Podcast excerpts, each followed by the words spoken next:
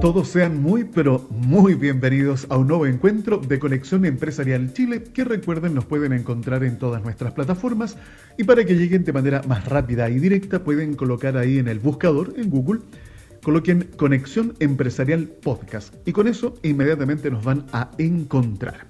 Eh, quiero extender el saludo para nuestro equipo de trabajo y para cada uno de ustedes que en distintos puntos del planeta van escuchando también nuestros podcasts. Eso nos pone muy, pero muy contentos.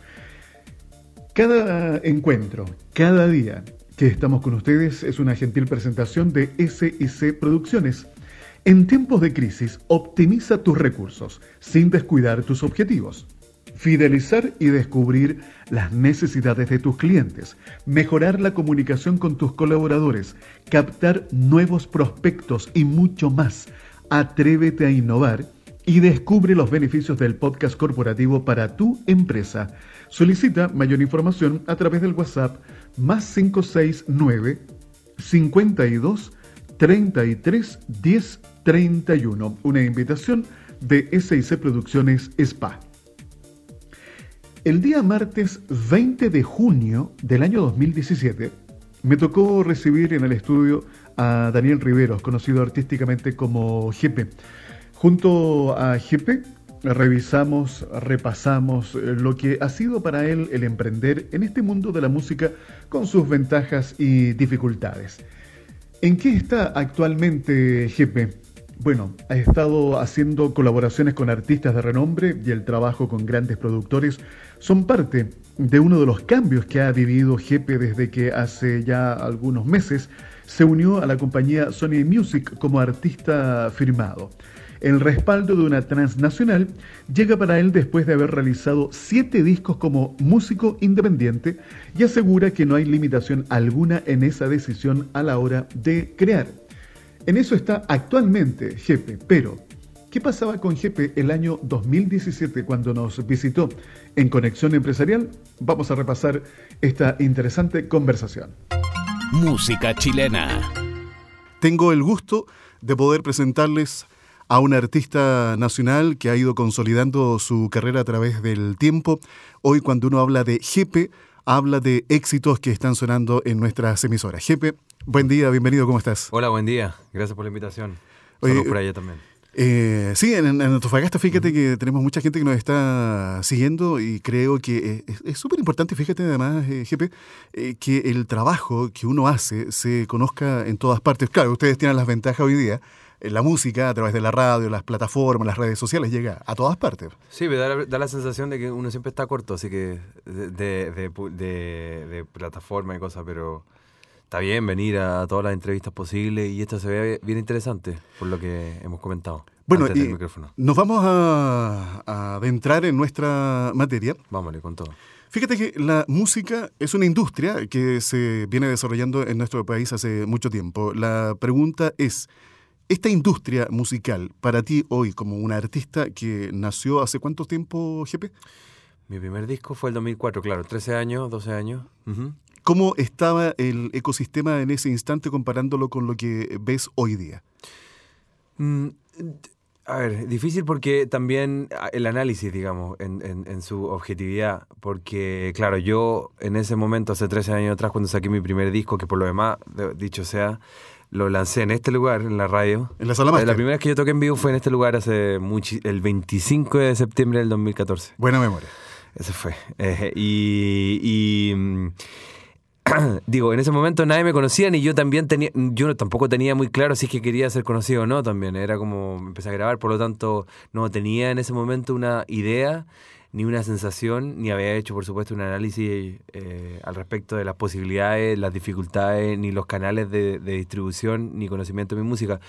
Lo único que hice sí fue, eh, bueno, yo pertenezco primero que nada al, ambiente independiente, al underground en ese momento, santiaguino en particular, y, y, situaciones como esta radio en particular y alguno que otro periodista de diario de papel, digamos, eh, fueron los primeros curiosos y a partir de ahí empezó a expandirse.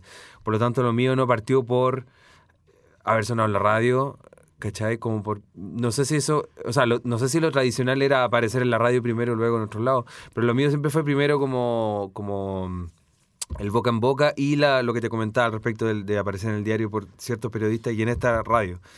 Perdón, ¿diario? Claro, Sí. aparecí en el diario eh, comentado y, y en, y en esta radio aparecí tocando. Y a partir de ahí, eh, el boca en boca, que sé yo, hizo que más gente viniera a los conciertos, pero yo tampoco tenía mucha conciencia de cómo funcionaba la industria y sabes que sinceramente tampoco me importaba. Porque yo en general en ese momento habitaba, eh, tanto como consumidor de música como, como músico, digamos, en la parte más underground o la parte más independiente. Por lo tanto, y venía mucho esta radio a, los conciertos, a la sala a, o a lugares pequeñitos a ver eso. Pero de poco que, que, que ya nos empezamos a dar a conocer, por ejemplo, en 2005 que sacamos el primer disco, G Pinto, luego el Hungría el 2007, empezamos a salir empezamos a ir por una lógica muy simple, que es que, eh, eh, y siempre lo quise así, y lo si- sigo con esa sensación de que la, que la mayor cantidad de gente posible escuche mi música. Y esa música que yo hago de manera honesta y lo más verdadera posible, ojalá llegue a la mayor cantidad de gente posible. Esa es como el, la frase, ese es como el, el leitmotiv.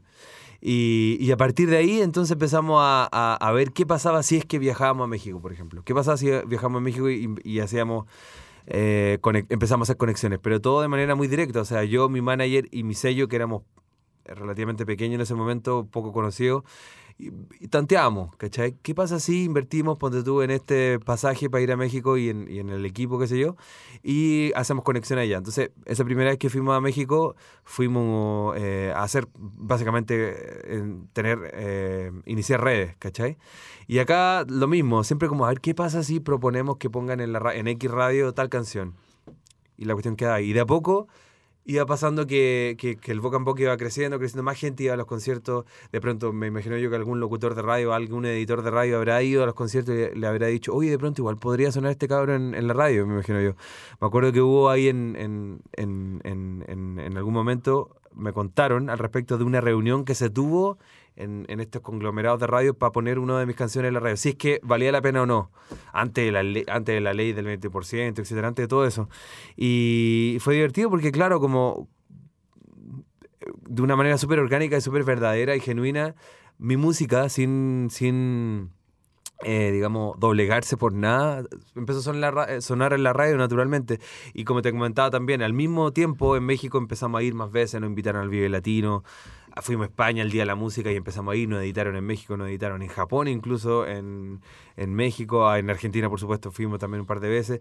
Todavía nos faltaba un poco Latinoamérica cercano, a no ser de Argentina, pero igual, claro, se estaban empezando a armar las redes y así, súper orgánico. Es que y, por, lo, por lo tanto, tratando ahora de responder tu pregunta, yo la verdad, eh, la sensación que tengo y la idea es que en ese momento la industria ya llevaba, la industria musical formal, digamos, la, la conocida por todo, había dejado de existir eh, como lo era hace 20 años, o sea, como lo era a principios de los 90 o qué sé yo, había dejado de existir. El final de los 90 había caído. O sea, muchos de los sellos grandes, EMI, Polygram, se habían ido, ¿cachai?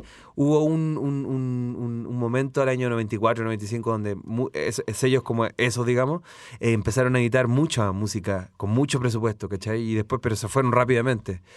Y, claro, nosotros como que empezamos a hacer las cosas independientemente. O sea, nosotros producimos, nosotros invertíamos de nuestro dinero para hacer los discos, para hacer las copias, para, mm, qué sé yo. Inclusive fue tan así de artesanal que, tan así de, de independiente, digamos, que mi primer, el primer disco que yo edité, que no fue como Jefe, sino que fue como Taller Dejado, que era el primer grupo que yo tuve, yo mismo hice en, en- en la serigrafía el bastidor. O sea, yo mismo hice, el- fui, corté los cartones de la, de la portada del disco, hice la serigrafía, lo hice yo, aprendí cómo hacerlo en, en bastidor. O sea, me eché, eh, de- destrocé 300 y funcionaron 200, ponte tú.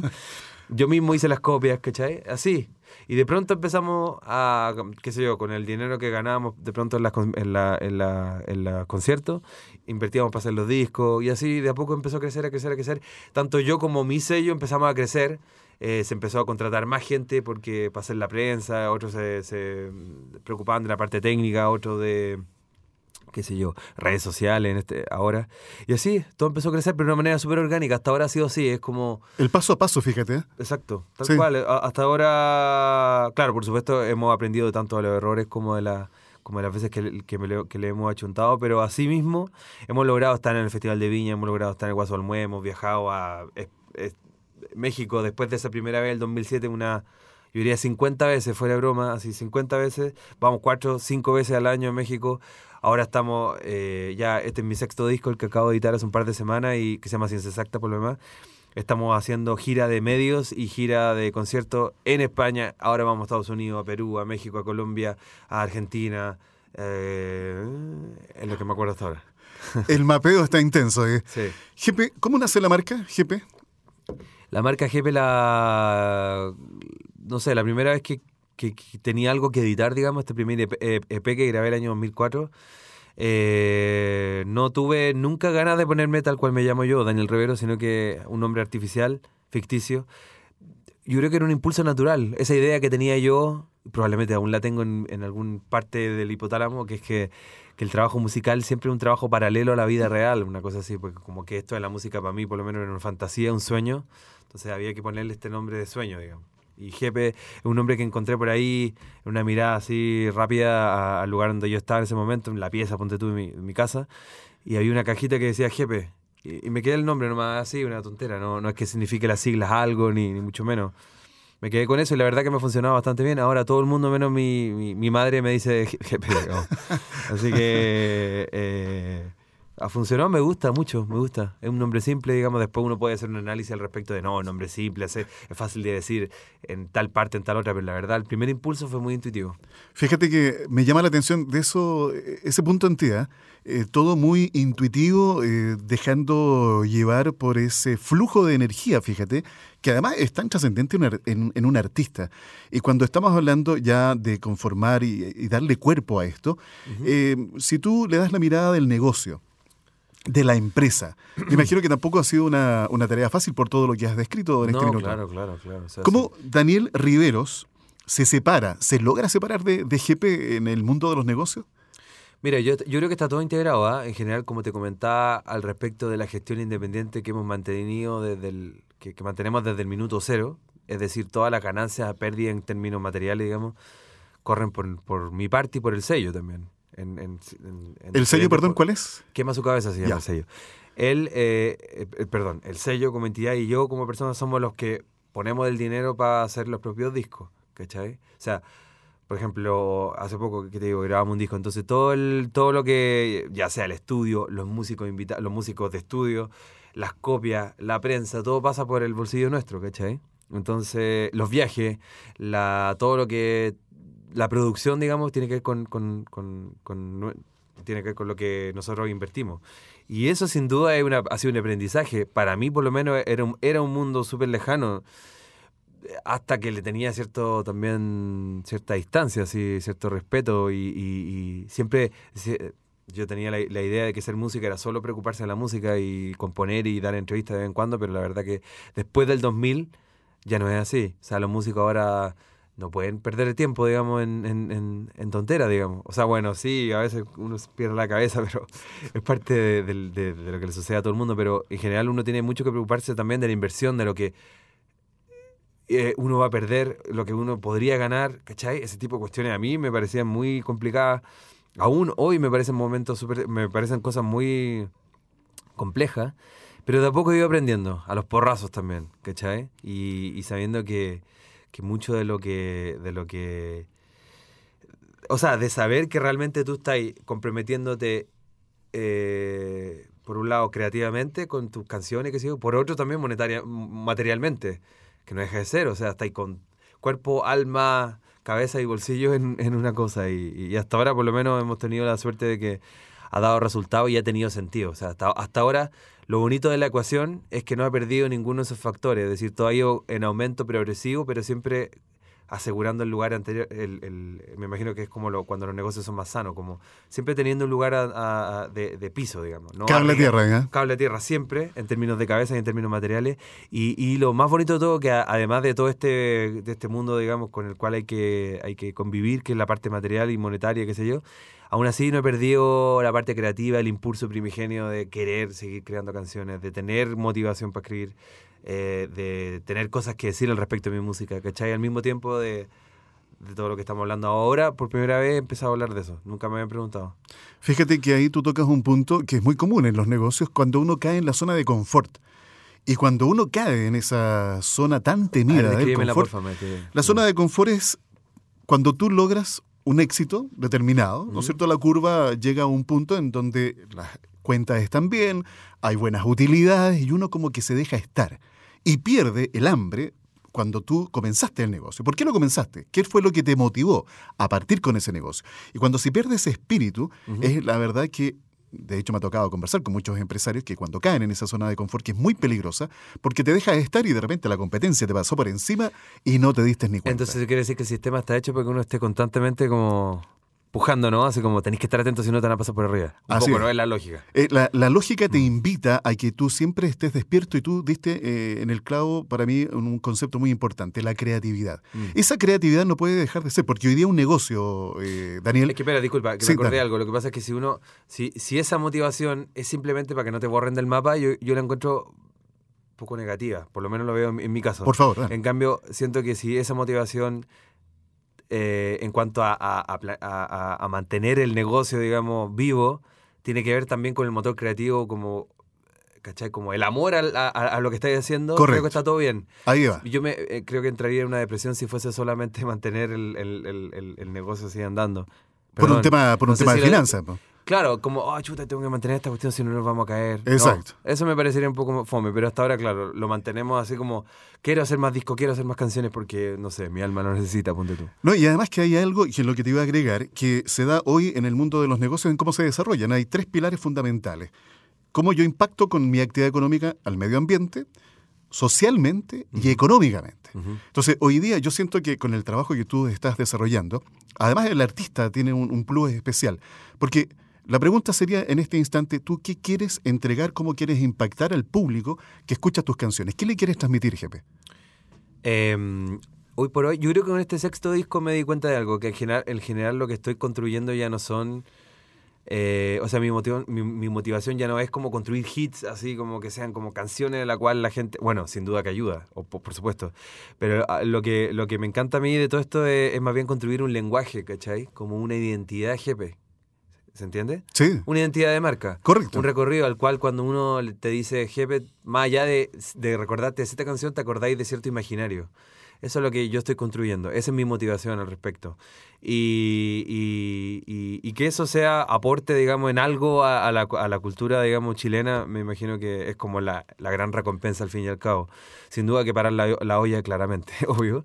Pero, pero construir el, el, el- el idioma jefe o la identidad, el relato, etcétera, etcétera, es como es la motivación. Es por lo menos lo que yo más admiro de otros artistas, por ejemplo, Caetano Veloso, eh, bueno, las mismas Violeta Parra, Margot Loyola, que construyeron una marca, ya que estamos en este programa, está bueno hablar así, una marca que, que genera un contenido en el cual uno, eh, digamos, te sirve al final, al fin y al cabo, para esta historia macro de la cultura chilena como puntos de referencia, puntos de apoyo. Más o menos es la motivación. 20 años más.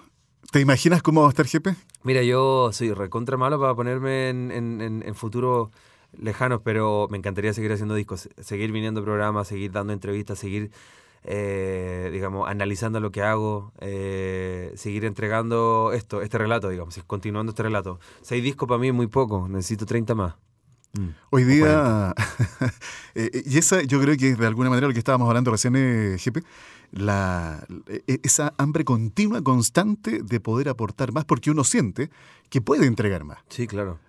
Yo creo que me da la impresión de que, que- que quizás las marcas que realmente han quedado, eh, sea las que sean, cuales sean, eh, realmente yo, yo siendo eh, quizás un poco inocente, ok, pero, pero siento siempre hay una, una, una motivación que es noble. La más primigenia, la más esencial. Siempre tiene que ser. Es que si no, ¿cómo? Si no, el mundo no tiene sentido al fin Así y al cabo. Entonces, siento que, que, claro, mi motivación es porque yo, como jefe, digamos, contribuyo a conectar ciertos elementos en la música que eh, tengo la idea yo que otros no lo habían hecho antes. Entonces, mi sensación, mi idea del folclore me encantaría transmitirla. Mi idea de, la, de hacer canciones me, encan- me encantaría que se tra- siga transmitiendo, digamos. Y, y ese es el motor más, más, más esencial, digamos. Más allá de inclusive más allá de construir esa historia que les comentó. Es como de repente veni- venir a programas de radio, o bueno, por supuesto con la música también, pero decir que el folclore no es solamente algo que haya que rescatar. El folclore es algo que está en nosotros, en el día a día, está en la forma de ser. Inclusive el folclore, por muy ortodoxo que sea o tenga que ser, me parece la, la idea o el material más vanguardista que pueda existir al mismo tiempo, de ser ortodoxo, digamos. Habla de las raíces, pero al mismo tiempo la proyección que tiene es realmente especial y, profunda. Fíjate que, bueno, y ahí tocas un punto muy, importante que tiene que ser parte de la identidad de cada nación. Y, la música, yo diría, es uno de esos elementos diferenciadores justamente que te ah, permite conocer la historia de cada nación. Y Jepe, me imagino que uno de los anhelos debe ser también reconocido el día de mañana como uno de los artistas que ayudó a construir un mensaje, un relato distinto que te permite con tu puesta en escena eh, expresar distintas manifestaciones y del sentir, ¿eh? del sentir del día a día. Sí, sin duda, sin duda. Claro, pues, como te digo, es lo que estamos hablando respecto de la contribución que uno podría hacer. Yo generalmente me, siento que me siento parte, ¿cachai? Yo no sé si les pasará a todos los artistas, me imagino que gran, su gran mayoría sí, pero en mí eh, siempre ha sido como, vivo en este lugar, vivo en este país, soy de este, ah, digamos, esta es mi cultura, esta fue mi familia, esta va a ser mi familia, esta es mi familia, estos son mis amigos. Quiero decirlo, quiero decirlo para sentirme vivo en el fondo. Y eh, otra, otro de los motores de, de, participar de la historia así eh, es eso, lo que te acabo de comentar. Hoy día hemos tenido el agrado, el gusto de conocer a la persona detrás de Jepe, Daniel eh, Rivero. Espero que ustedes, amigos que nos han estado siguiendo a través de nuestras distintas plataformas, lo hayan disfrutado y te quiero pedir algo, Jepe, al momento de despedirnos. Eh, déjanos con eh, algunos de tus temas de tu última producción. Perfecto, no hay problema. A continuación, entonces, los dejo con el primer single que se llama Hablar de ti, de mi último disco Ciencia Exacta, editado hace dos, tres semanas, tres semanas. Y bueno, además de agradecer la, invitación a esta entrevista, que la verdad que fue muy constructiva y gracias. Y bueno, nos estamos viendo y disfruten la canción. Absolutamente. O escuchando. Me gustan tus ojos azules, me encanta tu pelo, que es como una nube que he llovido tanto que no tiene nada más que ocultar. Me encanta tu boca que dice que sabe, entiende y perdona a los sabios y giles que han comido tanto que han agotado su voluntad de querer. Me gusta que uses la palabra amigo cuando quiero estar un rato contigo. No hay ningún secreto que guarde conmigo sin preguntar. Me encanta sentir así tu respiro abriéndose paso en invierno tan frío. En un mundo gigante, cambiante y jodido es bueno sentirse así. Y me encanta esa manera en ti. Me gusta tanto que puedo quedarme a hablar sobre ti para siempre.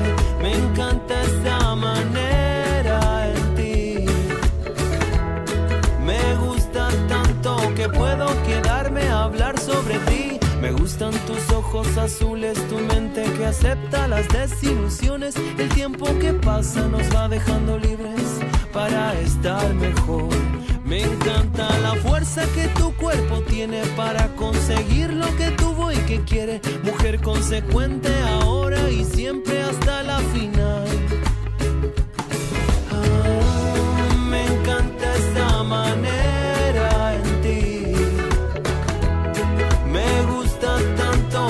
puedo quedarme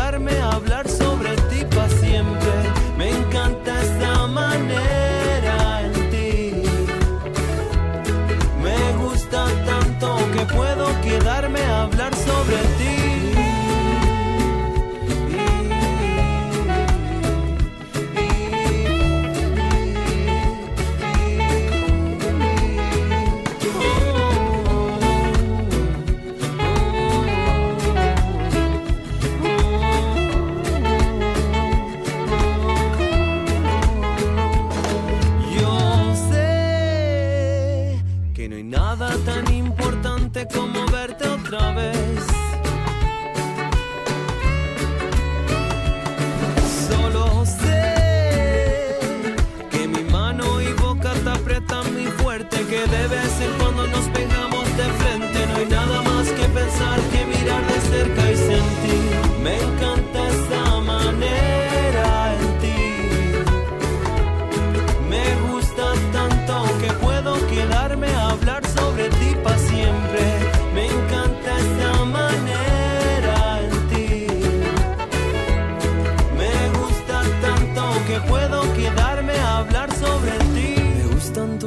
Azules, me encanta tu pelo que es como una nube que he llovido tanto que no tiene nada más que ocultar. Me encanta la fuerza que tu cuerpo tiene para conseguir lo que tuvo y que quiere. Mujer consecuente ahora y siempre hasta la final.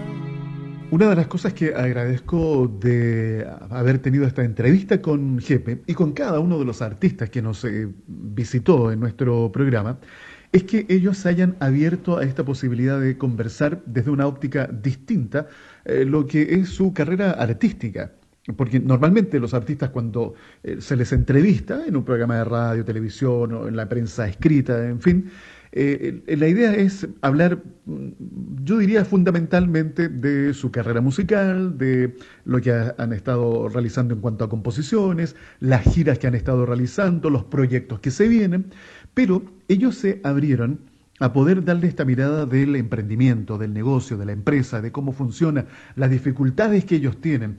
Y fíjense que eso, la verdad, se agradece porque no todos, no todos eh, les gusta tener este tipo de conversación y se los digo eh, porque me tocó eh, conversar previamente con varios artistas que se negaron, no, no quisieron asistir al programa porque para ellos no es tan relevante darle esta mirada y se respeta, obviamente. Por eso reitero los agradecimientos en esta oportunidad con la conversación que tuvimos con Jepe, porque si se dieron cuenta, él también menciona algo bien interesante.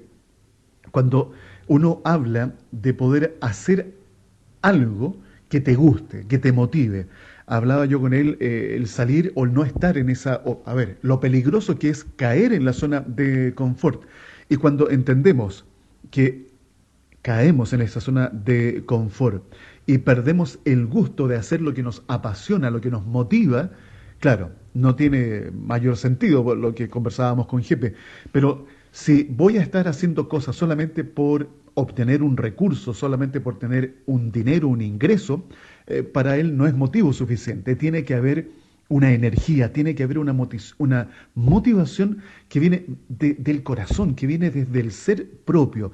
Y eso creo, me parece un, un punto muy interesante a rescatar, porque seguramente a muchos de a ustedes les ha pasado eh, que ha llegado un momento en el proceso de su desarrollo económico, del negocio, en donde hasta se cuestionan lo que están haciendo, porque sienten que es una carga el comenzar cada día, ir a la oficina, bueno, en este caso en pandemia, en crisis, haciendo, ¿no cierto?, el control desde la casa, eh, pero como que han perdido la chispa, han perdido ese encanto, el enamoramiento, la motivación eh, primera que tuvieron cuando comenzaron con ese emprendimiento. Eso es algo relevante que no hay que perder. Así que son cosas que uno tiene que rescatar de cada una de estas conversaciones.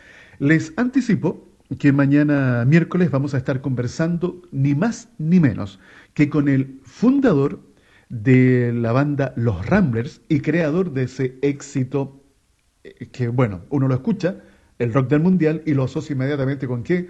Un éxito mundialero.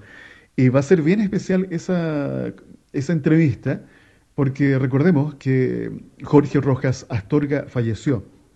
Así que mañana, eh, de alguna u otra manera, tendrá una emotividad distinta para nosotros también como programa, eh, recordar esa entrevista. Todo esto es gentileza cada día con ustedes a través de SIC Producciones SPA. Aumenta tus ventas hoy capta nuevos clientes, mejora tu comunicación con tus colaboradores, todo de manera simple, directa y rápida. Atrévete a innovar. Desarrollando una nueva estrategia de marketing digital, te invitamos a conocer las múltiples ventajas del podcast corporativo. Solicita toda la información a través del WhatsApp más 569 52 33 10 31. Nos encontramos mañana, siempre en Conexión Empresarial Chile. Conexión Empresarial es creado para optimizar las relaciones comerciales, impulsando la accesibilidad, la comunicación y dando apoyo permanente a las empresas en su proceso de modernización y de incorporación tecnológica.